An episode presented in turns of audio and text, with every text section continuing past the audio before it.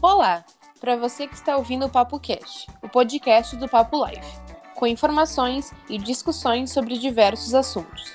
Sou Camila Dallavecchia, estudante de jornalismo da Unipampa, Campus São Borja. E comigo está também a acadêmica em jornalismo Andressa da Cruz. No episódio de hoje, vamos conversar sobre a história e o crescimento do futebol feminino.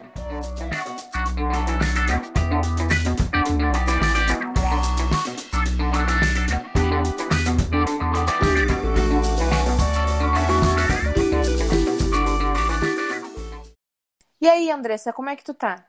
Oi, Camila, tô bem, e você? Tudo certo. E hoje nós trouxemos a Joane Ribeiro, jogadora de futebol desde os 7 anos de idade. Seja muito bem-vinda.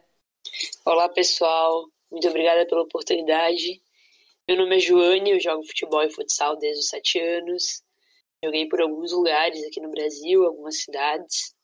Vivi na pele a desigualdade e a pouca estrutura do futebol feminino infelizmente. E agora eu estou batalhando para conseguir estudar e jogar nos Estados Unidos por uma universidade. Eu consegui uma bolsa, não é integral. Já tinha conseguido uma oportunidade aos 15 anos de ir para os Estados Unidos também jogar e estudar, mas não pude ir por falta de recursos financeiros. E agora eu estou nessa batalha para conseguir chegar lá e realizar esse meu sonho. Então vamos lá, vamos começar esse bate-papo. No comecinho do mês, o Chelsea quebrou um recorde do futebol feminino ao contratar Perline Arden para o atual campeão inglês. Esta é considerada a maior contratação de uma atleta dos últimos tempos. A equipe do Chelsea pagou ao time alemão o valor de 337 mil euros, equivalente a 2,1 milhões de reais na cotação atual, de acordo com o jornal The Guardian. Herder, de 27 anos, estava no Wolfsburg desde 2017 e conquistou quatro vezes o campeonato alemão e quatro edições da Taça da Alemanha. A atacante é considerada uma das melhores do mundo na atualidade e liderou o Wolfsburg ao vice-campeonato da Liga dos Campeões. Em 2018, Herder foi eleita a melhor jogadora da Europa pela UEFA. Com essa e outras vitórias, o futebol feminino está cada vez mais ganhando o espaço que merece. Em 2019, batemos o recorde de audiência e cobertura. A semifinal entre Inglaterra e Estados Unidos se tornou o programa com maior audiência do Reino Unido em 2019, com 11,7 milhões de telespectadores. O sucesso da Copa do Mundo Feminina deixou uma marca, tanto pelo público nos estádios como o público em casa, o interesse dos patrocinadores e, obviamente, pela atenção da mídia. A FIFA credenciou cerca de 1,3 mil repórteres e fotógrafos da mídia impressa para a Copa de 2019, o dobro da Copa disputada quatro anos antes. A maior emissora brasileira, Rede Globo, transmitiu pela primeira vez a Copa do Mundo Feminina em 2019. Foram transmitidos pela emissora todos os jogos da seleção brasileira, enquanto o Sport TV, que pertence à emissora, transmitiu os jogos de toda a Copa. Diante de todas essas vitórias, gols, personagens, entramos em um outro lado da história. O futebol feminino nem sempre foi assim, e nem podemos dizer que está tudo consolidado em relação à discriminação e injustiças. A história do futebol feminino no Brasil foi marcada de resistência, descaso e barreiras quebradas. E falando em seleção brasileira, acredito que até mesmo a estrela do Brasil, Marta, única jogadora eleita seis vezes a melhor do mundo, deve ter passado por situações de discriminação apenas por ser mulher. Tu, Joane, já presenciou alguma vez situações do gênero? É, eu acredito também que a Marta e todas, praticamente todas as mulheres que jogam, já jogaram futebol, com certeza, com certeza já passaram por várias discriminações. É, eu já passei por várias discriminações, é, tanto dentro quanto fora de quadra e de campo. E é algo muito, infelizmente, muito natural, né? As mulheres serem descriminalizadas e inferiorizadas, né? Pela, pela posição que a gente ocupa. E é realmente muito triste, a gente sofre muito preconceito, é, é muito doloroso. As, eu já passei situações muito complicadas de bullying pelo fato de eu jogar futebol, pelo fato de eu ser quem sou, me vestir do jeito que eu me visto e me posicionar. é realmente algo muito estrutural, né? O preconceito e o machismo dentro e fora do futebol. Uma questão bastante debatida no futebol é a questão de gênero. Muitos conservadores acreditam que o futebol é coisa de homem, quando na verdade não é. Como tu enxerga o preconceito dentro do futebol? Tu já passou por alguma situação desse tipo? Eu passo por essas situações, acho que até hoje, né? Eu, atualmente estou treinando com meninos e sempre joguei futebol com meninos desde criança. E é muito engraçado que a gente está no treino e aí, às vezes o menino chuta de um jeito errado ou faz um passe ruim e um sempre vira pro outro falar, ah, tá jogando igual a menina. Então é muito comum a gente ouvir esse tipo de, de preconceito, né?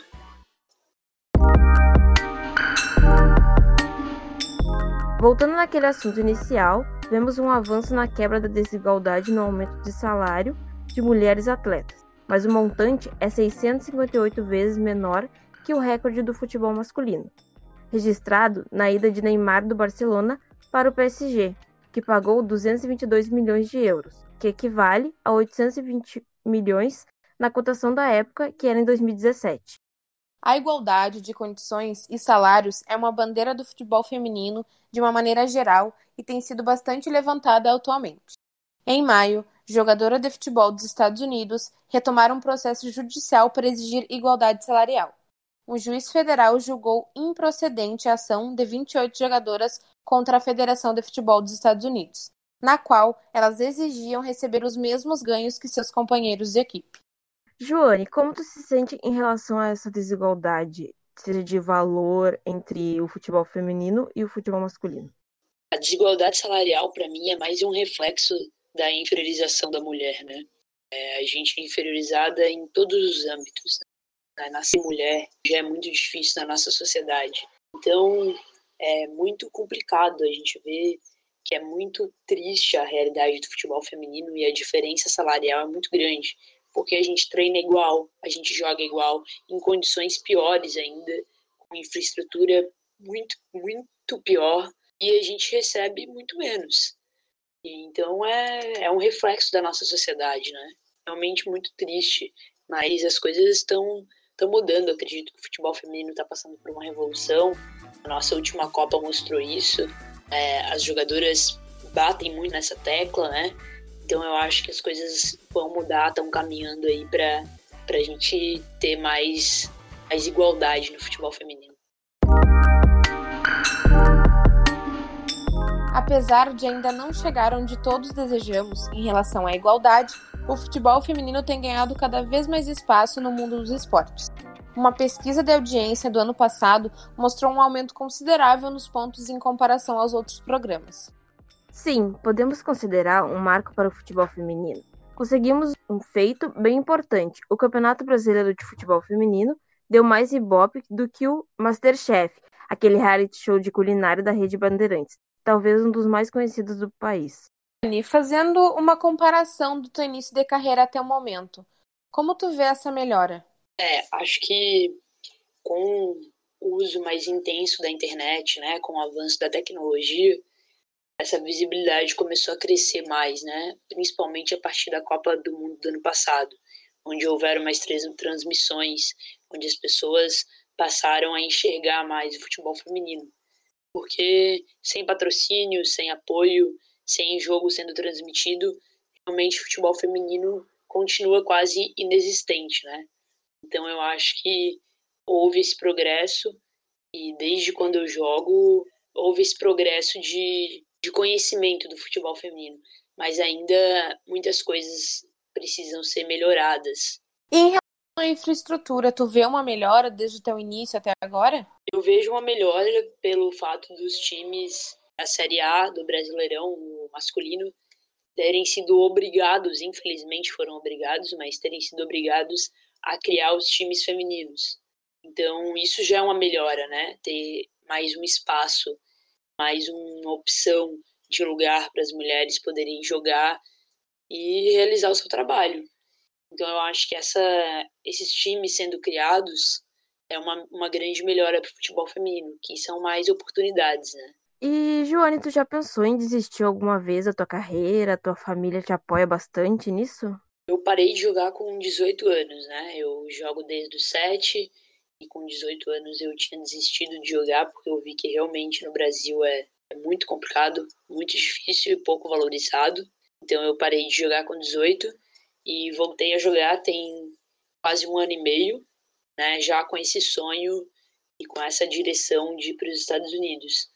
Mas a família me apoia, minha mãe, né, que é a minha, minha base, me apoia muito, sempre me apoiou muito a jogar, sempre apoiou muito, me apoiou muito a estar e fazer o que eu, que eu quero. Então é muito bom ter esse apoio da minha mãe, apesar da gente morar distantes e a gente sempre passa uns dois anos sem se ver, mas ela sempre me apoiou muito. Qual foi a, a maior dificuldade assim que tu passou de, de, em toda a tua carreira? A fase em que eu morei nos alojamentos foi muito complicado, né? Porque a gente morava numa casa, uma casa muito ruim. A gente morava em 10 meninas, dormia três meninas em cada quarto, era um banheiro só. Então foi uma fase muito difícil assim de vivenciar esses alojamentos. Mas é, eu teve uma, uma cena muito marcante para mim que foi quando eu tinha 14 anos eu ganhei uma bolsa para estudar e jogar num colégio particular em Belo Horizonte. E eu nunca tinha estudado em colégio particular até então. E aí lá eu conheci minha primeira namorada. E assim que o colégio descobriu, eles cortaram minha bolsa. Pediram para eu me retirar do colégio. Eles não aceitavam um relacionamento homoafetivo. Então, sofrer esse preconceito e ter perdido uma oportunidade foi um marco bem importante para mim. como que é, é para uma mulher entrar no futebol, como que funciona, vocês têm muitas dificuldades, no Brasil é muito complicado, como é que funciona a infraestrutura, a gente queria que tu falasse um pouco disso, assim, mas do teu início, assim, de carreira, como é que foi para ti, para tua família? Bom, desde que eu me conheço por gente, eu jogo futebol e sempre fui incentivada pela minha mãe para jogar, né, meus tios jogaram, meu avô jogou, então é algo que sempre fui incentivada a fazer e minha mãe é uma feminista nata, então ela sempre teve essa, essa ideia, essa ideologia de que as mulheres podem sim fazer o que quiserem, estar onde elas querem. Então, ter esse apoio foi muito bom para mim. E eu comecei jogando na escola, eu era a única menina que jogava com os meninos. Me destacava bastante, também sofria muito bullying por causa disso. E quando eu tinha ali uns nove anos, oito, nove anos, um professor do colégio chamou minha mãe e falou: Olha, acho que ela tá numa idade boa de jogar numa escolinha. E aí eu fui jogar na escolinha da cidade, de Jaraguá do Sul, que foi onde eu nasci. E aí comecei jogando lá contra as meninas, levando mais a sério, daí tendo treinos, competições regulares. E foi, foi muito bacana ter esse primeiro contato. E logo depois disso eu comecei a jogar pela cidade de Jaraguá. Jogava pelo Sub-15, eu tinha uns 12 anos na época, jogava pelo Sub-15, pelo 17 e foi, foi muito importante para mim de ter mais esse contato profissional, assim, né, jogar pela cidade e tudo mais. E era, eram poucas as meninas que jogavam, né, eram poucas meninas que jogavam e praticamente todas sofriam muito bullying. Era até pela cidade que eu moro, ser uma cidade muito morava, né, ser uma cidade muito conservadora, era muito complicado isso. Mas muitas meninas conseguiram seguir, jogam até hoje, muitas infelizmente desistiram. E eu desisti, hoje voltei, tô aí jogando de novo, batalhando de novo pelo meu sonho, mas esse início é sempre é sempre muito complicado pelo fato de que não, não tem tanto apoio, né? É visto com muito preconceito o futebol. É, eu acho esse apoio da família uma coisa muito importante, porque geralmente são muita, é, poucas pessoas para te apoiar numa coisa que tu quer, porque para te colocar para baixo é tipo milhões de pessoas. Então, eu jogava fute, é, tipo, eu jogava futebol assim na escola, a gente meio que o professor viu algumas pessoas, gurias que jogavam e meio que montou um time. E tipo, minha mãe e meu pai sempre foram as pessoas que apoiaram, mas eu acabei não indo por esse lado, fui para outro lado. Mas a pergunta que eu tenho para fazer é que se tu tem alguma inspiração no futebol feminino, assim, se, qual é a tua inspiração, qual é a pessoa? É, eu me, me inspiro muito na Mega, que é a jogadora da seleção americana, pelo, pelo posicionamento dela, né? Ela é uma jogadora incrível e pelo posicionamento político, ela é muito ativista dentro da luta pela igualdade da mulher no futebol. Então ela com certeza é uma inspiração para mim. E jogadoras brasileiras também, né? A Marta é um ícone, então acho que muitas pessoas se, se inspiram nela. A Cristiane também é uma jogadora excepcional, com muita qualidade. A Formiga é uma jogadora muito experiente, muito boa, então acho que essas são as minhas inspirações aí para o futebol. E para quem está pensando em entrar nessa carreira, quais dicas e aconselhamento tu dá? Acho que a principal dica é não desistir nunca. Eu acho que se você tem privilégios, tem condições financeiras, é muito bom ter um acompanhamento terapêutico, né? Porque todo mundo deveria ter. Porque é algo que faz muito bem. Então, como o esporte feminino é muito inferiorizado, é, acho que não desistir é uma dica muito importante. Batalhar sempre pelo que a gente quer, né? Então, acho que tem que, tem que lutar, tem que treinar, se preparar muito fisicamente, se qualificar. Quanto mais treino, mais qualificação tiver, melhor. E dar cara a tapa, treinar, sempre buscar times, buscar sempre acertar e fazer as coisas da melhor maneira possível. Porque o futebol feminino é isso, a gente tem que batalhar muito para conseguir chegar em algum lugar, né? Então, acho que essas são dicas muito importantes. E é isso, e tá sempre próxima de outras mulheres que vão te incentivar, que não vão te colocar para baixo. Acho que a gente, quando a gente une forças, é muito bom. E utilizar as redes sociais para o bem, para passar informações e para fazer coisas boas, né? Trazer mais visibilidade para o futebol feminino, que a internet é um ótimo parceiro aí nessa luta.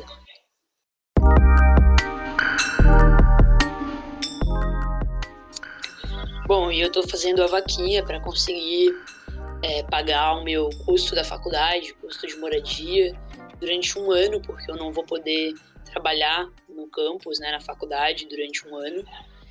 Como eu não vou poder trabalhar, eu preciso pagar minha moradia e a faculdade nesse período. E aí meus amigos insistiram muito para eu fazer, no começo estava com medo, assim, da exposição, não sabia se era muito boa ideia, mas assim que foram surgindo as taxas para pagar, eu comecei a ficar preocupada. E aí aceitei fazer a vaquinha e tem dado super certo. E eu tenho feito essa vaquinha, fiz essa vaquinha porque eu me sustento sozinha. Eu saí de casa com 15 anos para jogar futebol e não voltei mais. Moro sozinha desde então e eu trabalho como garçonete num restaurante, numa pizzaria. Então, o salário que eu ganho, ele é impossível pagar todos esses custos que eu tô tendo com a faculdade, né? E que eu vou ter lá também. Então, a vaquinha tem sido ótimo, tem me ajudado muito a seguir realizando esse meu sonho. Aí, para quem quiser contribuir com a vaquinha, como é que faz? Tu pode explicar um pouco pra gente? Eu fiz a vaquinha no site que se chama Abacaxi, e aí eu tenho no meu Instagram o link lá na minha bio da vaquinha. Eu também tenho um IGTV no meu Instagram que eu compartilhei, que muitas pessoas têm compartilhado. E eu sempre posto coisas no meu Instagram né, ou no Twitter falando sobre a vaquinha e atualizando como estão as coisas. Mas é fácil de achar, é só me procurar lá no Instagram, que é @joaneribeirog, e aí vai encontrar o link da vaquinha e vai poder acompanhar um pouco mais a minha história. Então, muito obrigado, Joane, pela tua participação, pela, pela tua entrevista. A gente gostou muito de saber da tua história. Espero que inspire muitas meninas. Muito obrigada, Andressa, também, Otávio. Obrigada, gente. Obrigada mesmo. É, fico sempre feliz em compartilhar um pouco mais da minha história com outras pessoas. E é isso aí. Obrigada também.